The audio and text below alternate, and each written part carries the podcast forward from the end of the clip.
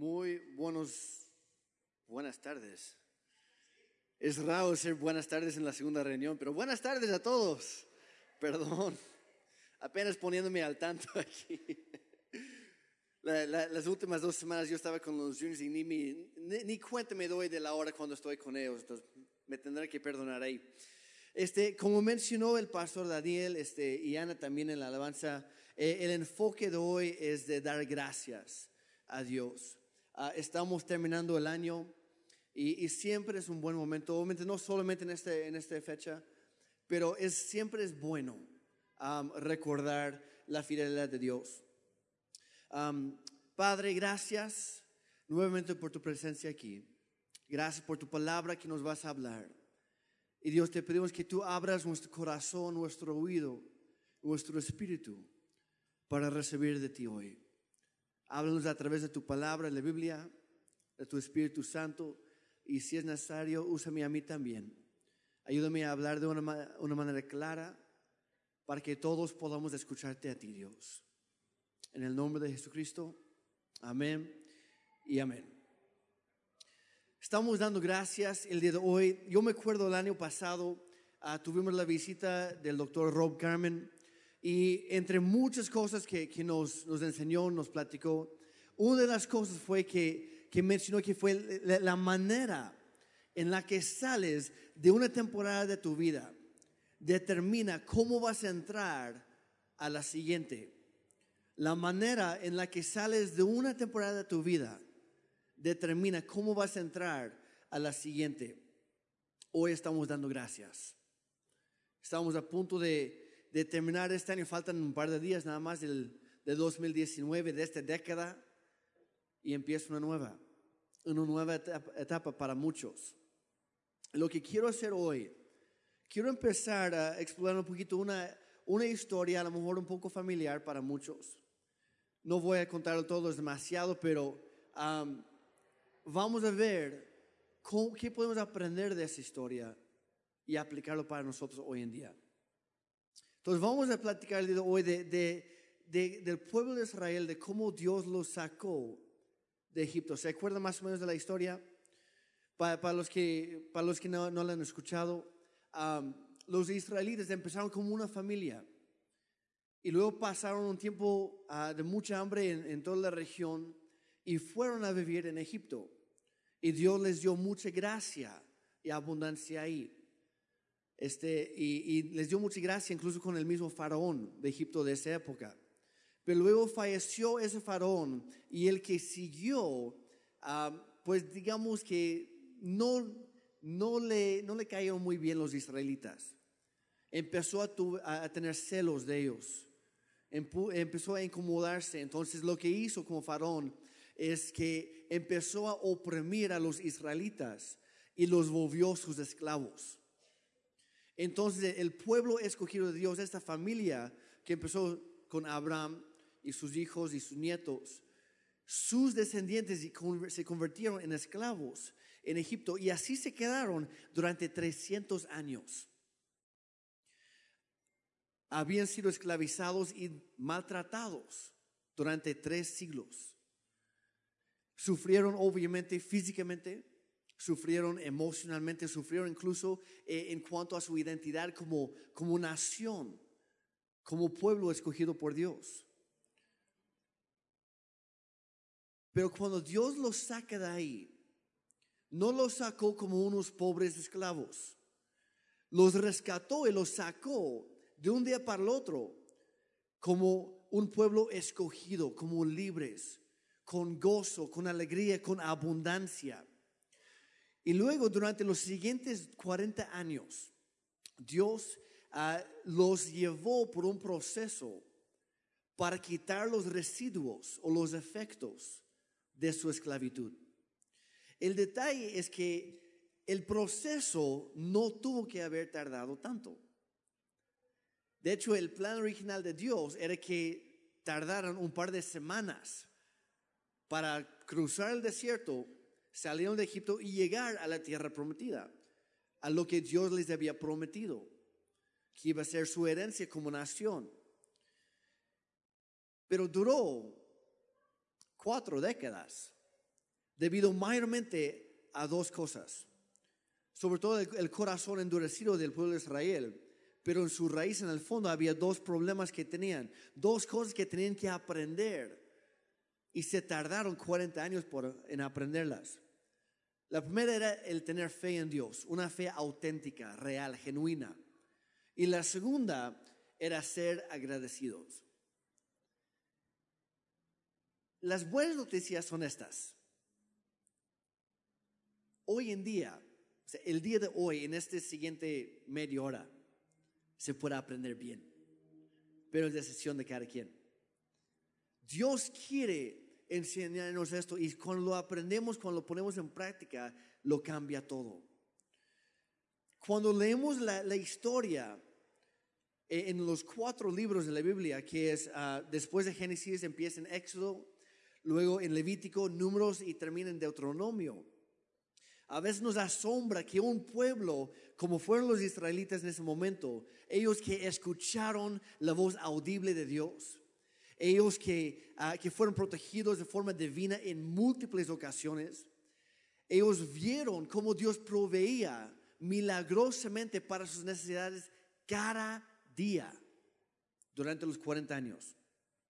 Ellos pueden experimentar la presencia y la guianza de Dios de forma visible. Dice la Biblia que durante el día Dios enviaba una, una, una nube para ir delante de ellos, para guiarlos y en la noche lo reemplazaba con una columna de fuego, lo cual solamente los guiaba, sino también los protegía y les mantenía calientitos, porque en el desierto en la noche baja, baja cañón en la temperatura. Entonces tenían todo esto y también fueron escogidos como, como una nación entre todas las del mundo para ser un pueblo especial para Dios. Y aún así les faltó fe.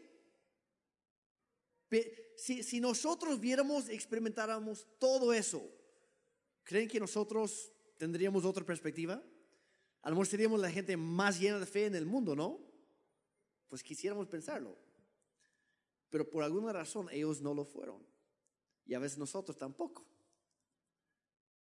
Dios los llevó la primera vez a la frontera de la tierra prometida, que nada más les separaba el río Jordán que era un río grande, pero estaban ahí. Ya habían cruzado el desierto, pasaron unas semanas, llegan ahí y Dios ya había hecho muchas cosas, muchos milagros para ellos. Ellos habían visto de primera mano la fidelidad de Dios, la protección divina y todo lo demás. Llega ahí, Dios les dice, bueno muchachos, es hora de entrar porque yo estoy con ustedes, avancen. Y la respuesta del pueblo de Israel entero, excepto por dos hombres, Josué y Caleb. Todos los demás dijeron, hemos visto todo en el desierto, pero no, no creo que se pueda. Dios ha sido, has podido hacer alguna cosa, pero allá no creo. Dios hay límites incluso para ti. Eso fue su actitud, erróneamente. Pero eso fue su actitud. Incluso llegaron a decir en varias, en varias ocasiones, dijeron, hubiera sido mejor después de experimentar todo lo bueno, de vivir las promesas de Dios, de ver milagros día tras día tras día. Todavía dijeron, hubiera sido mejor quedarnos como esclavos en Egipto. Y esa actitud no les permitió entrar a la bendición de Dios. A veces, a, veces a mí me da ganas de poder viajar en el tiempo, llegar justo en ese momento, darle un buen sape a toda la gente ahí y decir, ¿qué les pasa? Pero es muy fácil para nosotros porque ya leímos toda la historia. Ya sabemos cómo termina. Y es muy fácil juzgar a otros viendo la vida de alguien más y no, si yo fuera esa persona, yo haría tal cosa diferente, ¿sí o no? Pero cuando nos toca a nosotros, resulta que nosotros somos esa otra persona. Es muy fácil juzgar a otros, es muy fácil criticar. Y antes de juzgar muy duramente al pueblo de Israel, tenemos que recordar que ellos en el Antiguo Testamento son un cuadro para la iglesia de Jesucristo en el Nuevo Testamento y el día de hoy. Son un, un reflejo de lo que nosotros muchas veces hacemos. Siendo honestos, ¿cuántos de aquí nos quejamos en algún momento este año? De todas las cosas que nos pasaron, de todas las cosas algo que perdimos o que se nos quitaron o que cualquier cosa. Pero nos quejamos de muchas cosas este año en lugar de agradecerle a Dios por las mismas. Seamos honestos, ¿cuántos lo hemos hecho? Que estamos en buena compañía. Somos tan parecidos a veces al pueblo de Israel en esa situación. Como digo, es fácil señalar a otros, pero cuesta cuando nos toca a nosotros reconocer nuestros propios pendientes y luego corregirlos. Vamos a leer la Biblia, vamos a leer eh, en la primera carta a los Corintios, capítulo 10, y habla de toda esta historia. Y vamos a leer juntos este, los primeros cinco versículos y luego vamos a saltar al número 11. Primero de Corintios 10, 1 al 5 dice, Amados hermanos, no quiero que se olviden de lo que les sucedió a nuestros antepasados hace mucho tiempo en el desierto. Todos fueron guiados por una nube que iba delante de ellos y todos caminaron a través del mar sobre tierra seca. Todos ellos fueron bautizados en la nube y también en el mar como seguidores de Moisés. Todos comieron el mismo elemento espiritual y ahí habla del maná, del pan del cielo que Dios mandaba todos los días y también se refiere al, al, elemento espiritual de la palabra de Dios, porque Dios les hablaba, ahora nosotros lo tenemos escrito, pero lo que Dios les habló a ellos es lo que fue escrito para nosotros. Dice, y todos bebieron la misma agua espiritual, pues bebieron la roca espiritual que viajaba con ellos y esa roca era Cristo. ¿Cuántos tenemos de Cristo? Ya vieron la similitud ahí. O sea, ellos son un cuadro de nosotros hoy en día. Pero el versículo 5 dice, sin embargo, Dios no se agradó con la mayoría de ellos y sus cuerpos fueron dispersados por el desierto. Y luego menciona el por qué, no vamos a leerlos, pero en los siguientes cinco versículos Ah, menciona algunas cosas específicas que impidieron el paso a la bendición de Dios. Menciona la codicia, la idolatría, poner cualquier cosa por encima de Dios en nuestra vida.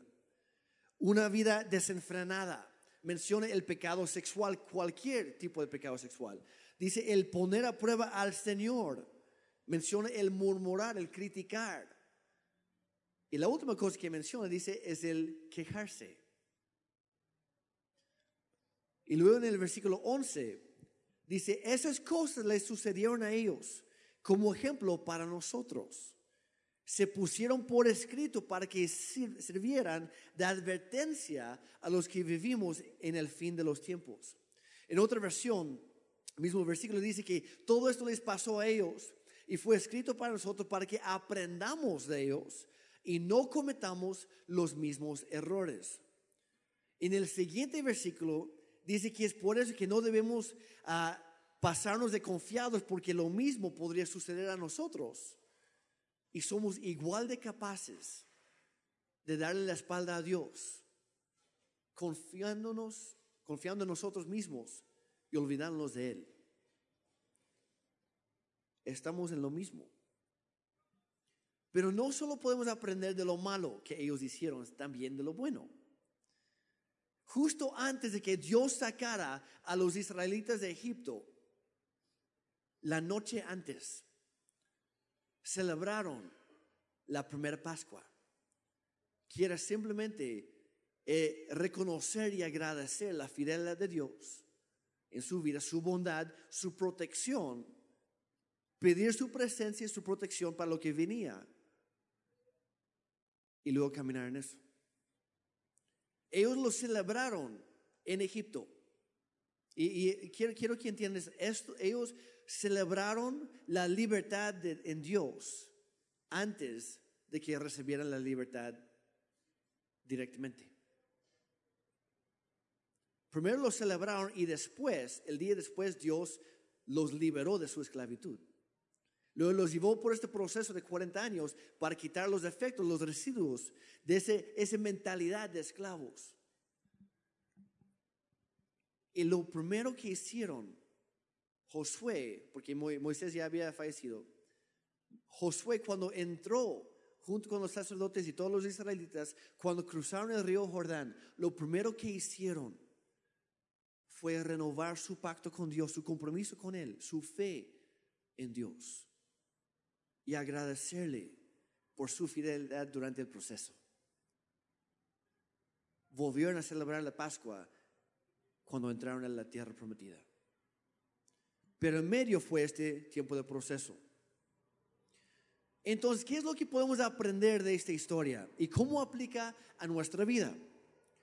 ¿Cuántos aquí hemos sentido que en este año, a lo mejor en estos años, en estos meses, no sé, a lo mejor es diferente para cada quien, pero hemos sentido como si Dios nos tuviera en medio de un proceso? La mayoría. Escuches, ay sí. Gracias. Eso expresa perfectamente lo que todos sentimos. Ay, Jeremy, si supieras, créeme, lo sé. Todos hemos estado en un proceso y han pasado muchas cosas y no hemos entendido bien el por qué. Y ha sido frustrante y ha sido un tiempo de prueba. Ha sido un tiempo que aunque no tengamos ganas, tenemos que avivar nuestra fe porque no más no. Como que no vemos el fin del proceso, no vemos los resultados, no vemos la, que Dios está contestando nuestras oraciones como quisiéramos muchas veces. Y ha habido algunas situaciones muy difíciles. Ha habido enfermedades, ha habido pérdidas. Nos ha costado. Pero en todo momento, Dios siempre ha estado con nosotros. Él nunca nos abandona. Nunca se olvida de nosotros. Siempre está a nuestro lado. Y Él usa todas las cosas, todas las circunstancias y situaciones en nuestra vida para nuestro bien y para cumplir sus propósitos en y a través de nosotros. Y es justo lo que dice en Romanos 8:28. Es un versículo conocido para, para algunos. Dice, y sabemos que Dios hace que todas las cosas cooperen para el bien de quienes lo aman a Él y son llamados según el propósito que Él tiene para ellos. Y muchas veces no entendemos los planes de Dios. Pero como Él es bueno y Él es fiel, siempre podemos confiar en sus planes. Al principio mencioné que la manera en la que sales de una temporada de tu vida determina cómo vas a entrar a la siguiente. Estamos terminando este año, esta década. Estamos entrando a uno nuevo. ¿Cómo estamos terminando este? Porque va a determinar cómo entramos al siguiente. Hay muchos grandes hombres y mujeres de Dios, profetas actuales, y muchos están diciendo que, que la década de los 2020, ese tiempo que viene, es un tiempo en que Dios ha estado diciendo que va a empezar a cumplir lo que ha estado prometiendo durante mucho tiempo. ¿Cuántos seguimos esperando que Dios cumpla alguna de sus promesas? Los que no levantaron la mano, les voy a dar una gratis. La segunda venida de Jesucristo es una promesa que todavía no se cumple. Seguimos esperando. Así que todos, todos estamos esperando algo. Y Dios va a empezar a cumplir su palabra. Dios nunca falta el compromiso con su propia palabra. Siempre la cumple. No siempre es cuando queremos, pero siempre la va a cumplir. Y están diciendo que este, este tiempo que viene, vamos a empezar a ver que Dios está ejecutando su propósito, llevando a cabo su plan. Lo que les quiero animar el día de hoy junto conmigo es que terminemos este año y empecemos el siguiente renovando nuestra, nuestra fe, nuestra fe en Dios, nuestro compromiso con Él, siendo agradecidos con Él y así empezar bien lo que viene. Vamos a ver tres beneficios de ser agradecidos. Hay muchos más, pero quiero enfocarme nada más en tres ahorita. Y luego vamos a ponerlo en acción. Número uno es ser agradecido te protege. El ser agradecido te protege. Dice en Salmo 28, versículo 7. Dice, el Señor es mi fuerza y mi escudo Mi corazón en Él confía. De Él recibo ayuda. Mi corazón salta de alegría y con cánticos le daré gracias. Dios siempre es nuestra fuerza y nuestro escudo. Pero cuando empezamos a darle gracias, es cuando empezamos a experimentarlo nosotros. El dar gracias, el ser agradecido nos protege. La gratitud funciona como un escudo emocional, espiritual y hasta físicamente. Leí en uno, de los libros de John, John Maxwell que decía que la gratitud es el antídoto más eficaz ante una, actitud negativa y un espíritu quejumbroso. ¿Se han dado cuenta que a nadie le cae bien las personas que se le pasan quejándose? Cansa, sí o no. En lugar de animar, desaniman. En lugar de infundir nuevas fuerzas, drenan todo lo que hay.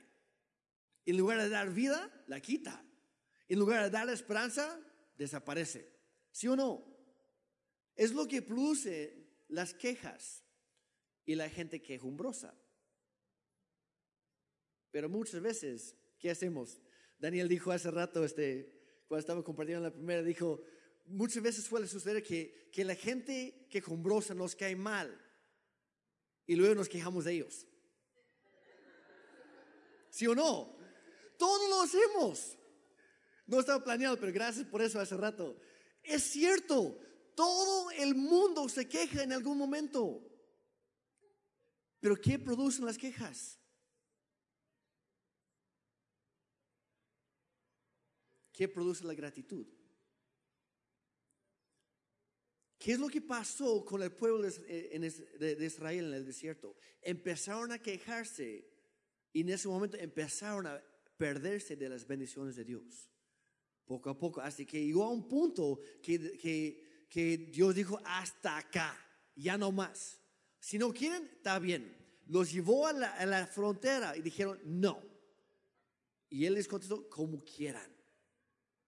Regresen al desierto para vagar como perdidos durante cuatro décadas, hasta que se muera el último de ustedes, de esta generación incrédula. Porque las quejas producen la incredulidad. Hasta que se muera el último, quejumbroso. Yo me imagino a Josué y a Caleb, que ya habían fallecido la mayoría de, esa generación, nada más falta un viejito por ahí. Yo creo que ya estaban todos ahí, como que ya no, ya, te ayudamos si quieres, porque a nosotros sí nos urge entrar a la, tierra prometida. Tú no quisiste, nosotros sí queremos.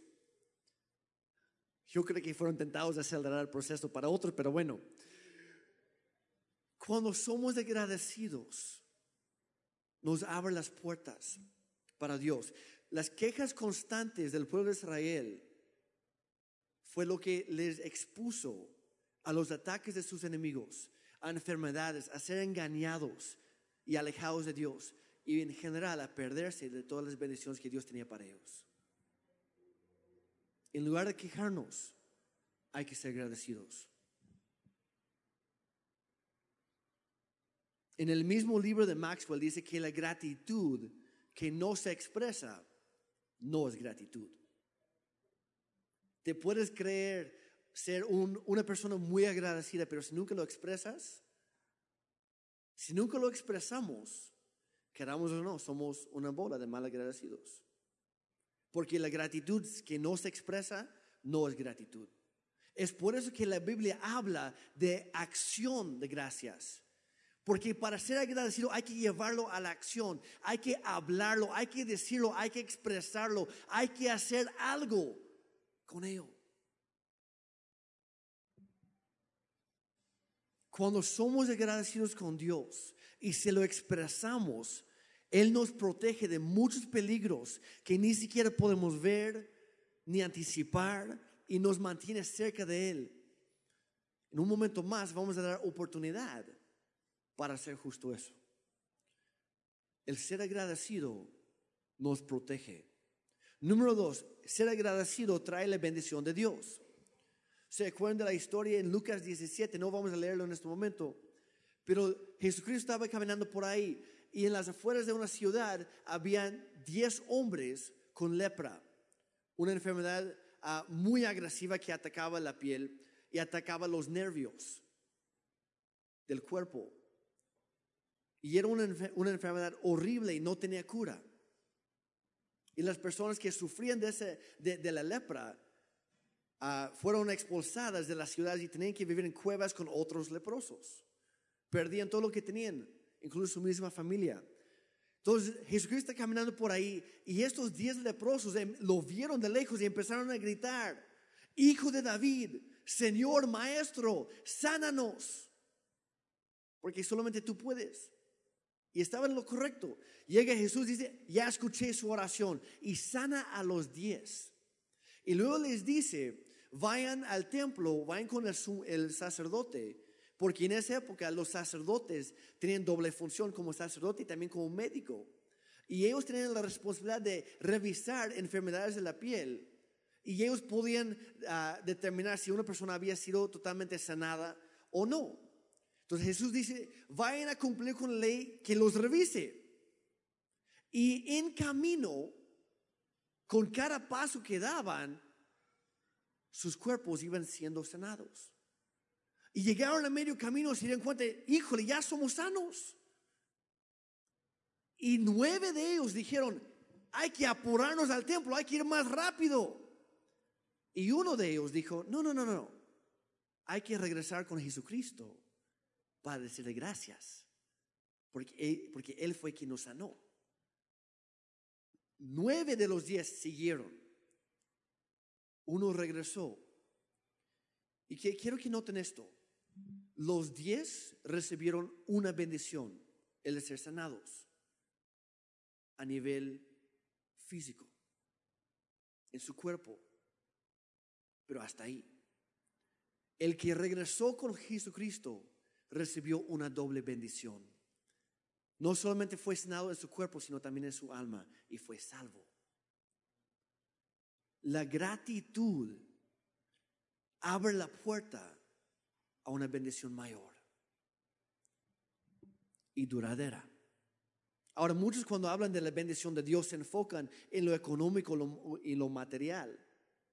Y, y sí, obviamente, uno de los nombres de Dios es Jehová Jireh el Señor que todo me provee. Entonces sí, es nuestro proveedor, pero no solamente en lo material, no solamente en lo económico. De hecho, Jesucristo nunca prometió que nosotros seríamos los más ricos de la tierra al sernos cristianos. Y si alguien te ha dicho eso, te mintió. Es la verdad. Yo, bueno, mejor no me meto en eso. Pero hay personas que predican eso y no es cierto. Al contrario, Jesucristo nos prometió que como cristianos nos iban a maltratar, que se iban a burlar de nosotros, que íbamos a sufrir, no solamente como cristianos, sino como, como raza humana. Dijo, en esta vida habrá mucho sufrimiento, pero yo siempre estaré con ustedes y les ayudaré en medio de todo eso. La bendición de Dios abarca mucho más de lo que pensamos. Y Dios quiere bendecir a todos sus hijos en cada área de nuestras vidas.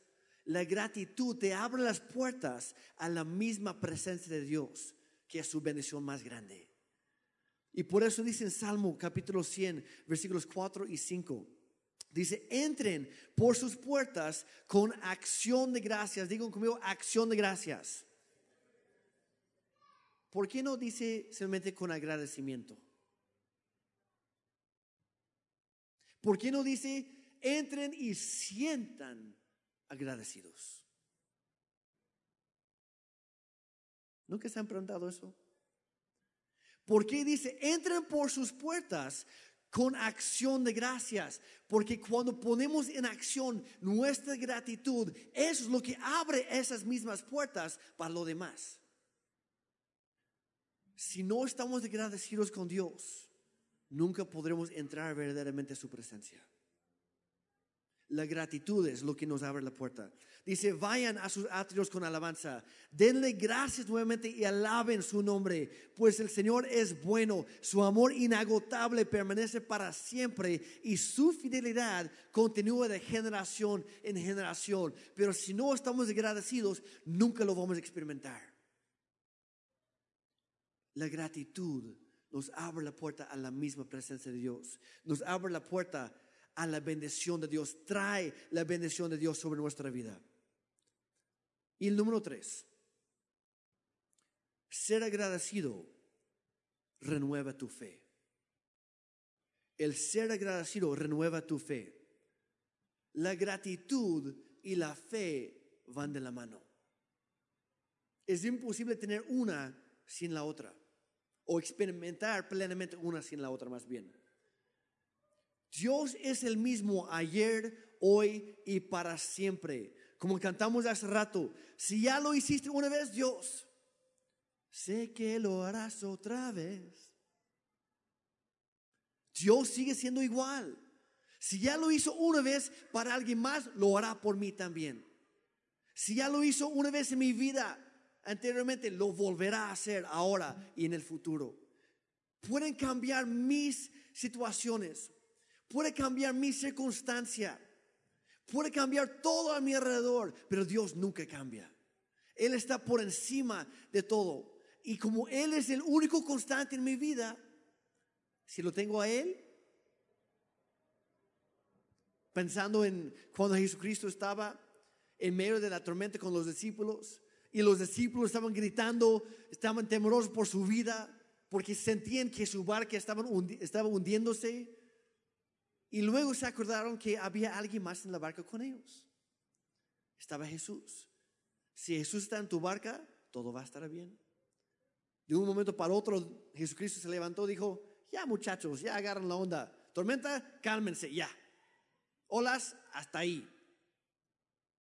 Nuestras circunstancias siempre tienen que obedecer a la voz del Dios omnipotente. Él sigue siendo el, lo mismo ayer, hoy y para siempre. Él puede calmar tu, tu tormenta. Y si no lo hace, te va a dar las fuerzas y la gracia para atravesarla y salir por el otro lado. Él es fiel, Él es bueno. Recordar lo que ha hecho Dios para ti te llena de fe. Te levanta el ánimo, te inspira a creer nuevamente y por algo más grande. Pero si nunca nos recordamos de lo que Dios ha hecho en el pasado, no tendremos esperanza ni para el presente ni para el futuro. Hay que recordar lo que Dios ha hecho para nosotros.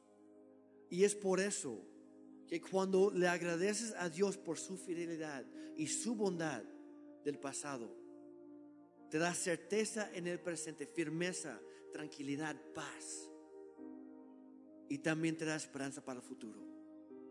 ¿Cuánto necesitamos eso hoy? Entonces lo que vamos a, vamos a hacer, vamos a poner esto en acción. Yo ya terminé de predicar. Nuevo récord para mí.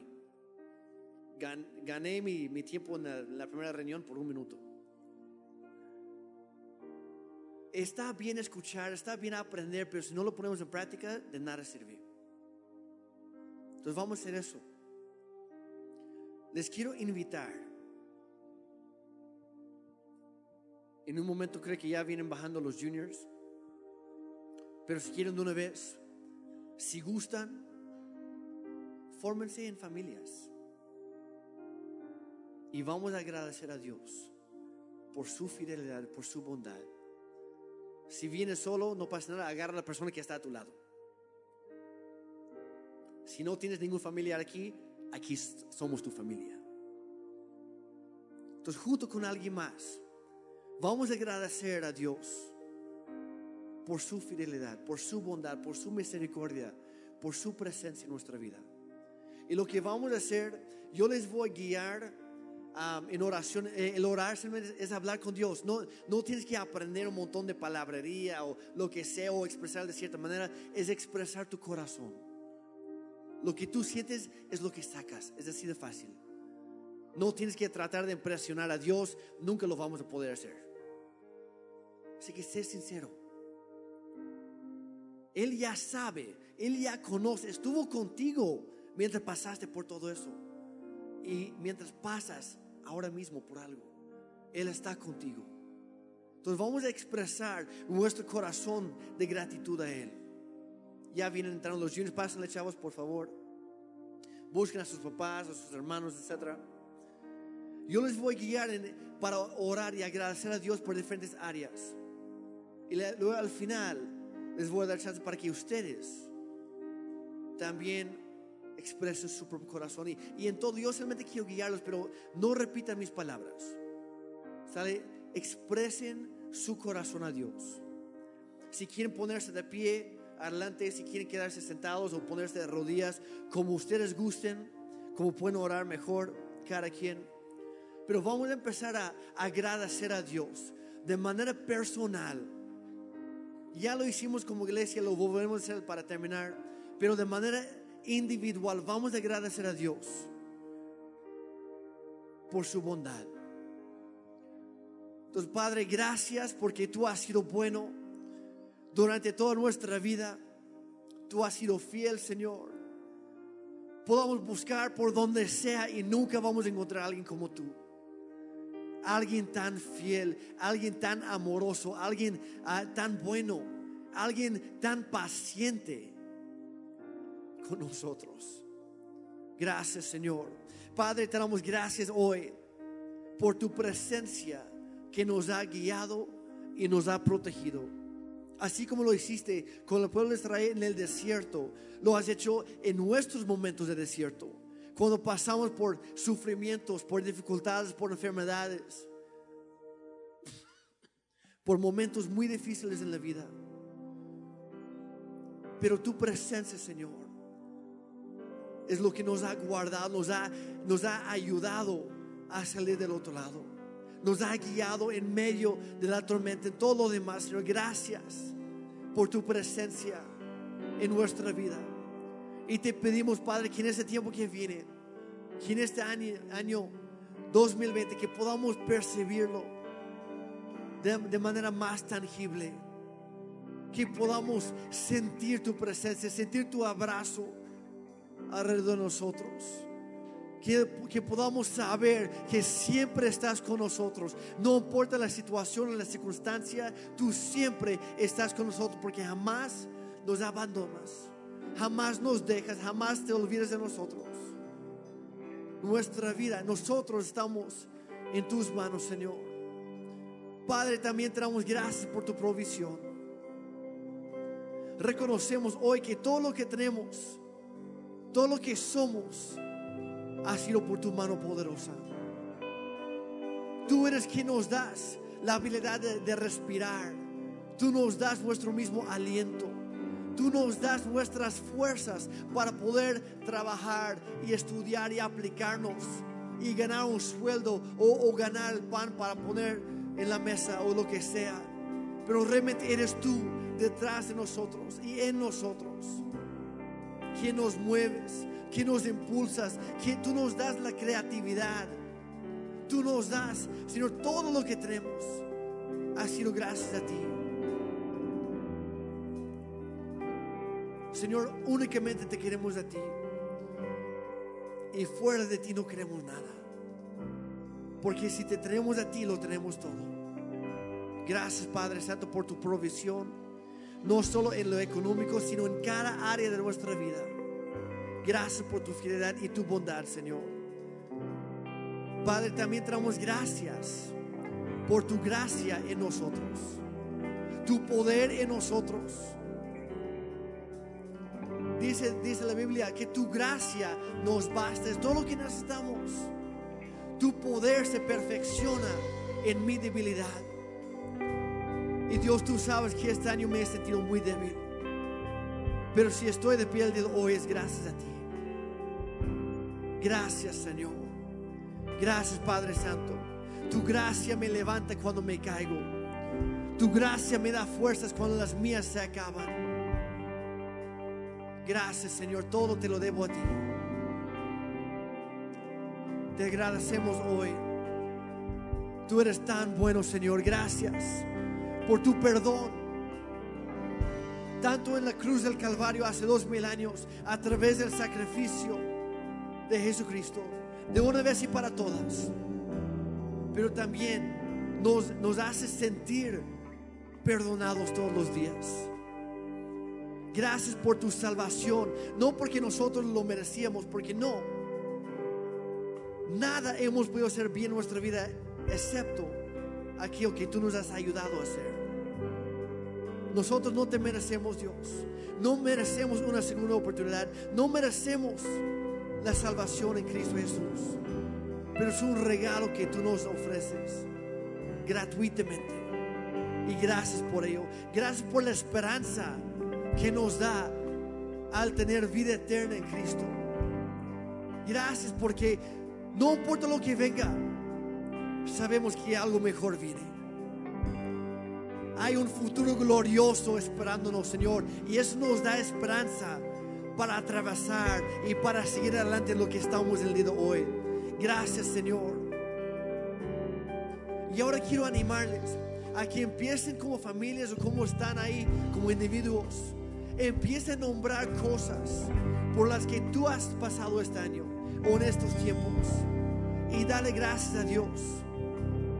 Agradecele a Dios por su fidelidad, por su bondad en medio de todo esto. Y luego pide la bendición de su presencia, de su guianza y en cada área de su vida para lo que viene. Les damos unos minutos para hacer eso.